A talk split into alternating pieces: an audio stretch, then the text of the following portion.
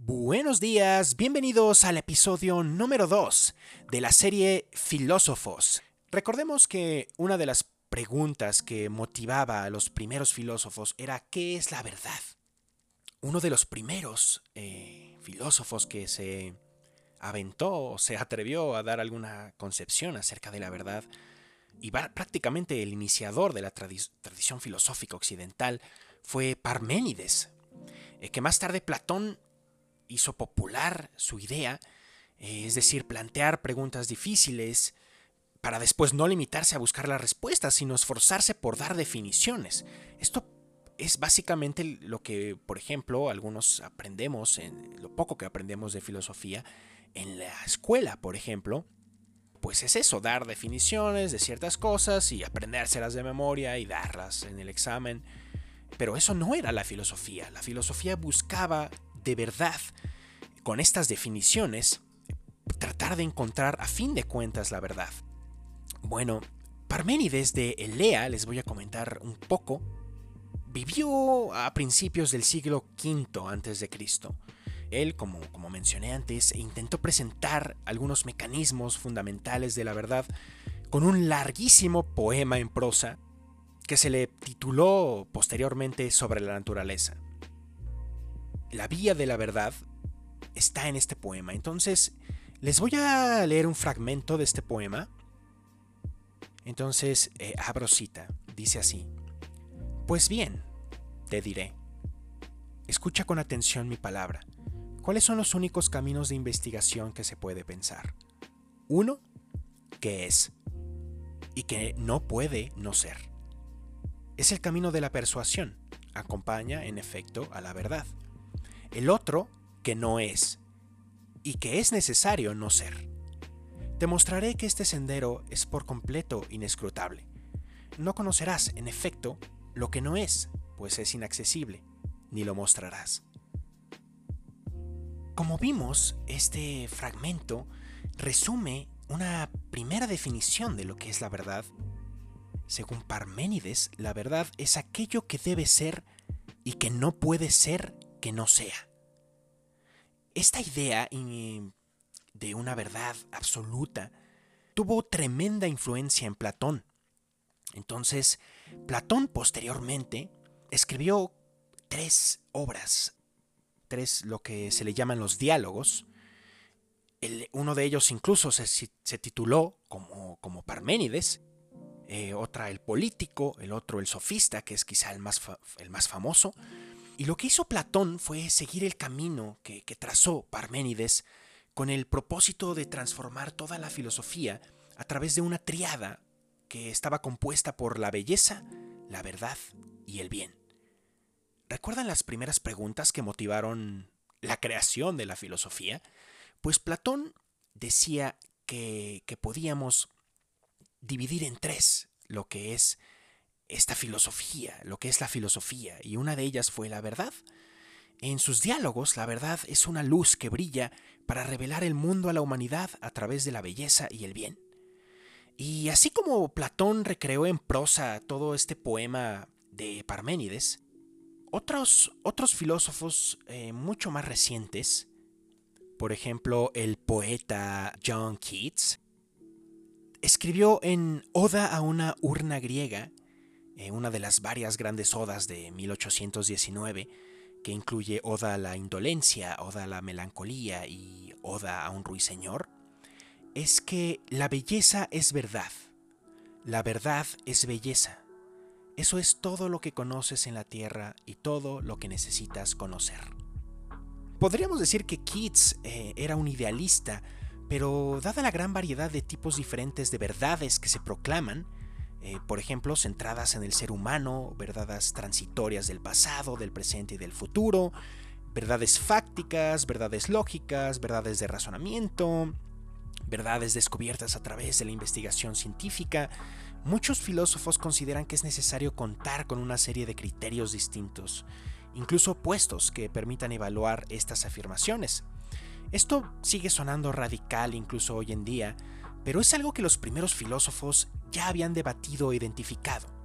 El ejemplo que, yo recuerdo, por ejemplo, la primera vez que, me enfrenté a esto fue con las paradojas de Zenón. Básicamente nos ofrece otra manera de considerar la verdad. Fue uno de los primeros filósofos que se atrevió a cuestionar que la verdad mm, quizá no era totalmente objetiva, sino que podía ser un poco relativa. Obviamente gran parte de la, de la obra de Zenón está relacionada con la geometría, con la naturaleza de los números, con estas misteriosas, siempre misteriosas cantidades de infinito y cero. Estos son precisamente los conceptos matemáticos para pues los que resulta muy fácil eh, ofrecer justificaciones eh, tautológicas. Es decir, eh, que, que, sea una fórmula que está bien formulada y que siempre va a resultar verdadera para cualquier interpretación. Un ejemplo de, de las paradojas, de las famosas paradojas de Zenón, es la flecha. Entonces, el argumento básico que tenía Zenón era que según la lógica, es decir, según la estricta, la estricta lógica, una flecha no puede volar en el aire y alcanzar el blanco, nunca. Esta es una paradoja porque obviamente todos sabemos que sí puede, que de hecho lo hace. Em, la lógica o, una forma en que Zenón se burló hasta cierto punto de, aquellos que, decían que siempre necesariamente eh, la lógica conduce a la verdad, es en lo siguiente. Eh, bueno, la, la paradoja de la flecha dice que el primer principio que tenemos que aceptar es que nada puede estar en dos lugares a la vez. Por lo tanto, cuando la flecha está volando por el aire, solo puede estar en un lugar concreto en un momento dado cualquiera. En, un único lugar, en un instante concreto, entonces debería caer al suelo, porque nada puede permanecer quieto en el aire. Recuerdo que, que este tipo de paradojas me las explicaron para... ¿en, qué materia podrían preguntarse ustedes en preparatoria? Y no fue, bueno, yo no, tuve filosofía como tal, tuve lógica, pero eh, en cuarto, pero no vimos ahí tan profundamente estas paradojas. Las vimos profundamente en la clase de cálculo, de, en, el último año de preparatoria. Y podemos entender por qué después de leer esto, porque básicamente a Zenón le gustaba jugar mucho con este concepto de, infinito, con este concepto de, dividir el tiempo prácticamente infinito. Eh, en este ejemplo específico de la paradoja de la flecha, si nosotros intentamos dividir el tiempo de vuelo eh, de la flecha en periodos más, más y más pequeños, genera el problema eh, adicional de que se podría querer un número infinito de parcelas de tiempo en donde la flecha debería estar inmóvil.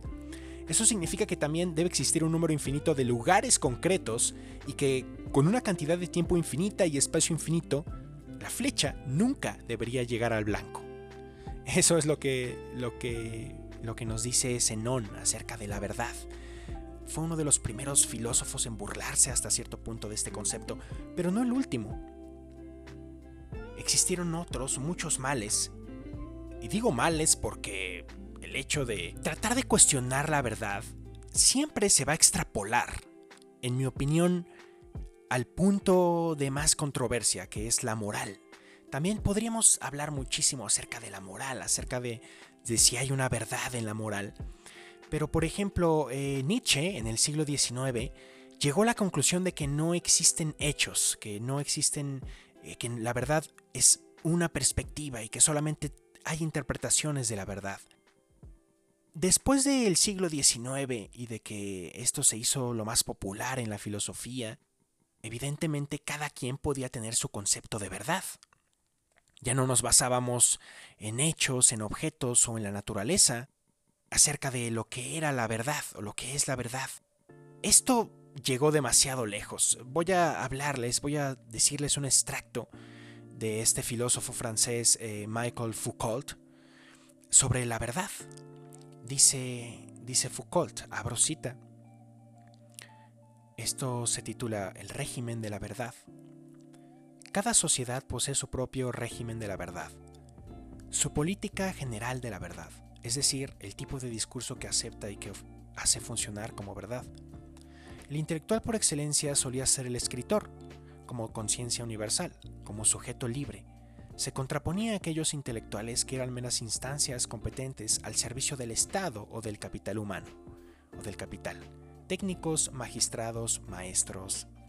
Desde el momento en que la actividad específica de cada individuo empezó a servir de base para la politización, el umbral de la escritura como marca sacralizante del intelectual desapareció y ahora es posible desarrollar conexiones literales a través de las distintas formas de conocimiento y de un foco de politización a otro.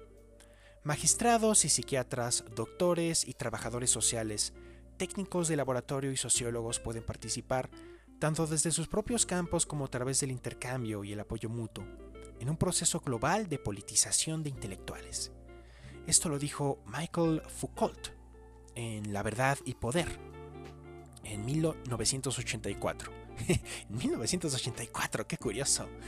Tenemos que dedicar un episodio entero a este libro. Yo estoy de acuerdo con lo que dice Foucault hasta cierto punto, es decir, em, antes se tenía un concepto rígido de la verdad y sin embargo, eh, este cambio, em, al, tener aquellos intelectuales que, intelectuales que tenían la verdad al servicio del Estado, pues ya, ¿qué era la verdad? Nada más que se, vuelve un método de politización, como dice Foucault. Entonces, em, es lo mismo que, hablábamos de la verdad relativa. ¿Cuál es mi opinión al respecto? Mi opinión es que yo sí considero que después de analizar eh, los conceptos de verdad de Parménides, Platón, Zenón y Foucault, eh, y de Nietzsche hasta cierto punto, pienso que la verdad existe, que la verdad puede ser conseguida. Lo difícil es, precisamente ver qué es y qué no puede ser. Pero es evidente que existen cuestiones que son y que pueden no ser. Eh, cuando extraemos esto al punto de la política, es peligroso. Porque las personas en el poder siempre van a querer tener o defender la verdad. Estoy seguro que incluso Hitler creía poseer la verdad. Existe un libro buenísimo que habla del. se llama Los filósofos de Hitler. Que, que básicamente acuñan esta idea de Nietzsche, bueno, desarrollada en Nietzsche, de que la verdad no existe. Algo en mi opinión que, que bueno, no en mi opinión, según la, eh, la, digamos que según la historia, que hizo romper un poco la verdad en, ámbito no filosófico, sino general, físico, matemático y después moral, fue la teoría de la relatividad. me. De la teoría de la relatividad de Einstein.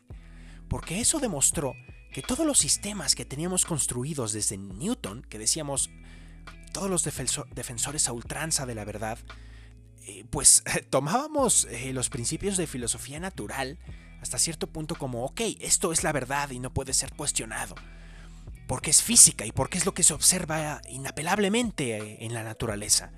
Sin embargo, Einstein demostró que no era cierto. Quiero terminar este episodio acerca de la reflexión y de la definición de la verdad con otro filósofo, quizá no, no tan reconocido en el ámbito filosófico, sino más en el religioso, eh, Mohandas Gandhi, Mahatma Gandhi, el filósofo de la liberación del siglo XX. Él dice en la historia de mis experimentos con la verdad, así se llama su obra, lo siguiente, abro cita, el que busca la verdad debe ser más humilde que el polvo. El mundo aplasta el polvo bajo sus pies, pero el que busca la verdad debe humillarse tanto que hasta el polvo podría aplastarlo. Solo entonces, y no hasta entonces, alcanzará a atisbar la verdad. Según Gandhi, aquel que busca la verdad tiene que ser más humilde que el polvo. Esta definición de verdad es para mí la mejor. Es, es mi favorita. ¿Por qué es mi favorita? Porque eh, se darán cuenta que no he mencionado porque no es filósofo, no lo considero como tal un filósofo, a otro, otra personalidad muy popular, Cristo, Jesucristo, ha sido la persona que más ha influido en la humanidad, queramos o no. Cuando yo les digo cuándo nació y cuándo murió eh, Michael Foucault, no les estoy diciendo antes o después de Gandhi, les estoy diciendo antes o después de Cristo. Y Cristo, vaya que mencionó la verdad. Cristo, vaya que mencionó varios conceptos de la verdad. Y para terminar este podcast, quiero darles algunos, alguna definición, algunos conceptos que, que la persona más influyente de la historia dijo acerca de la verdad. Quizá el, la cita más famosa que tenía Cristo es lo que dice Juan 8:32, y conoceréis la verdad, y la verdad os libertará, o la verdad los hará libre, libres. ¿Qué era la verdad según Cristo? Bueno, según Cristo, Él mismo era la verdad.